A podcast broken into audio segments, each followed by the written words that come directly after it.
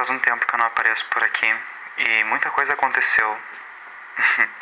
a primeira coisa é que o meu podcast aqui, a pior história que escrevi, foi deletado do Anchor e eu tive que recuperar ele.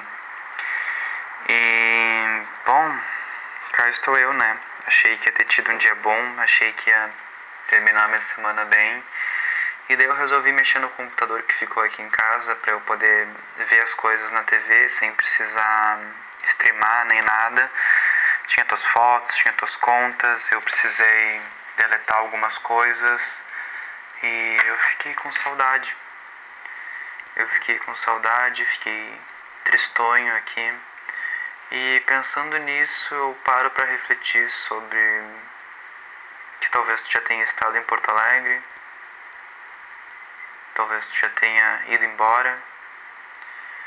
E eu me sinto meio idiota, porque pra mim eu não sei se eu queria te ver.